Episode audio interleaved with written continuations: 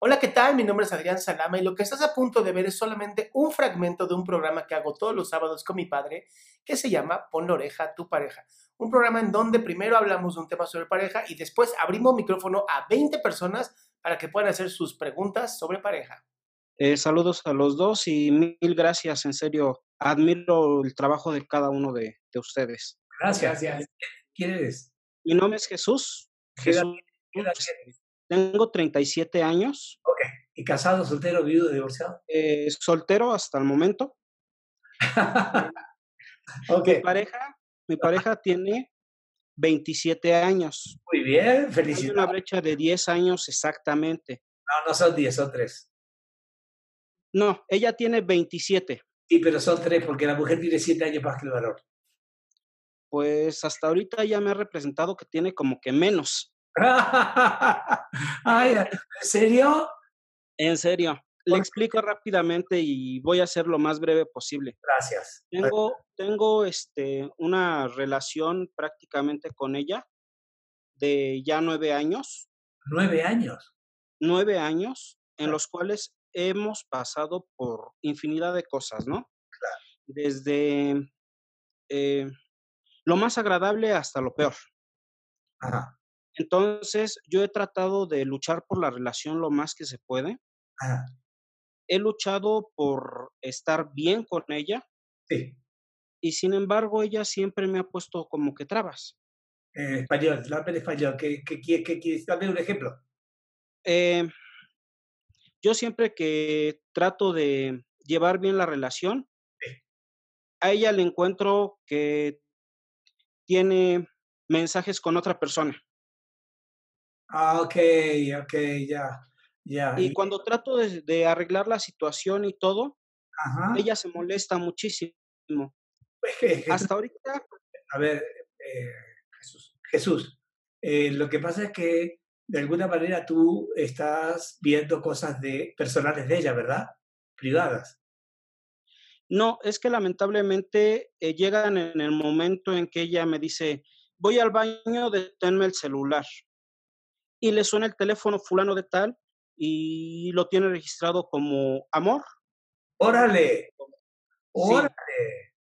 Entonces, contesto la llamada y pues empiezan ahí los conflictos. O en dado caso, igual llegan los mensajes de texto Claro, y con palabras así muy románticas. claro. Eso fue en el pasado.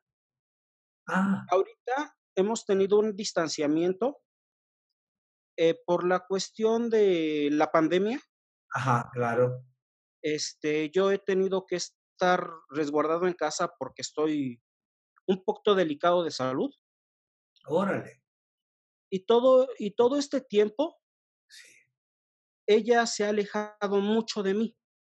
Alejado en el sentido en que ya nomás recibo o me contesta un mensaje en la mañana y uno en la noche.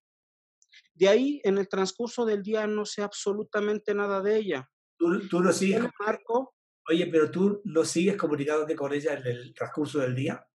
sí, yo le marco y me dice que está muy ocupada y no me puede contestar la llamada. O Ah, le mando un mensaje y ni siquiera me lo contesta. ok. Wow. Y yo a veces lo único que me interesa saber Sí. es si está bien, porque ella sale a trabajar y obviamente agarra el carro, maneja, anda en el peligro. Y yo solamente quiero saber si ya llegó, si está bien. Está bien, Pero ni esos mensajes me contesta. no te contesta. Mm, mm. Bueno, No.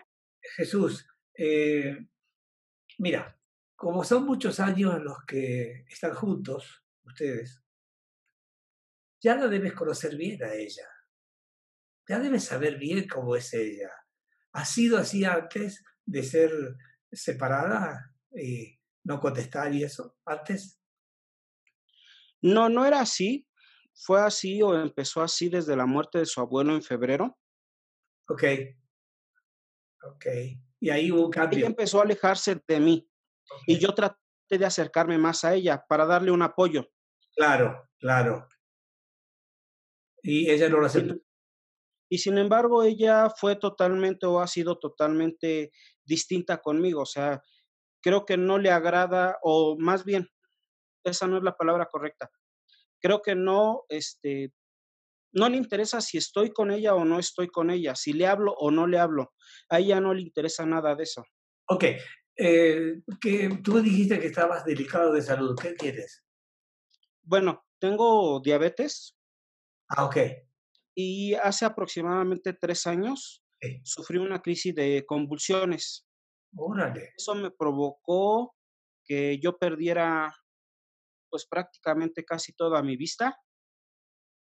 Este, ahorita estoy en recuperación por algunos derrames en, en mi vista y por eso no puedo salir a la calle. No, y es lógico. A ver, eh, lamento muchísimo lo que, lo que estás teniendo, pero sabes que hay algo que te quiero compartir. Mira, cuando una persona sufre lo que tú estás sufriendo y tiene una pareja y esa pareja no ni siquiera se interesa para decirle, oye, ¿cómo estás, mi amor? ¿Cómo sigues? Todo eso, quiere decir que no existe la pareja. ¿Me explico, Jesús? ¿No? no Ya no sirve esa pareja, en serio mira, ya no sirve esa pareja.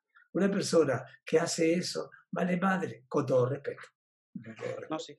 ¿Eh? Vale madre. francamente, tú no mereces, tú mereces una persona que realmente te quiera, esté contigo, te diga cómo estás, mi amor, cómo amaneciste, me explico. Y no una persona a la que le dices, hola, ¿cómo estás? Y no te contesta. ¿Sabes qué? Mira, la vida es muy breve, Jesús. ¿Qué edad tienes ahora? ¿30 y qué? 37. Está, está muy chiquito, con todo respeto, ¿no? Está muy chiquito. Sin embargo, mereces amor, que la gente te quiera, que esté contigo. Y si alguien no está, y menos en esta pandemia con la cual está en la angustia de estar solo, encerrado y todo eso, ¿para qué quieres una persona así? Jesús, piénsalo. ¿Para qué quieres una persona así? Piénsalo. La cuestión aquí es que muchas veces he estado pensando en, en ya terminar la relación porque de nada me sirve el estar con ella y no puedo. Como que algo me aferra a ella y no puedo. Vamos despacito. Estás obsesionado, ¿sabe? ¿Sale? Eso es todo. Pero la obsesión termina con lo que se llama el sentido de realidad. Y el sentido de la realidad te dice que si llueve, está lloviendo. Y si no llueve, no está lloviendo. Que puede o no llover. ¿Me explico la idea o no? Sí. O sea, si tú no aceptas lo que es obvio, andas mal tú, hijo, no ella. Ok. Para mí, tú eres importante. Tú mereces a alguien que te trate como tú tratas a las personas. Si no, ¿para qué sirve la relación? Cuéntame. No, pues prácticamente de nada. Y es lo que he estado pensando día a día. No sirve de nada el que yo tenga a alguien que no, no quiere saber de nada de mí en todo el día. Mejor para ti que cada quien viva su vida y tú ya encontrarás a alguien que realmente te ame, te consienta, te cuide, esté contigo igual que tú con esa persona. ¿Para qué quieres a alguien que ni siquiera te contesta? Jesús, piensa por favor en esto y piensa, yo merezco ser feliz. Esta frase te la regalo para que sea el, motivo principal de tu existencia. Yo merezco ser feliz. ¿Ok? Ok, muchísimas gracias. Un abrazo y que ojalá que te mejores. Qué bueno que te quedaste hasta el final de este programa. Si tú quieres participar, por favor entra a www.adriansalama.com para ser de esas 20 personas que pueden hacer su pregunta sobre pareja.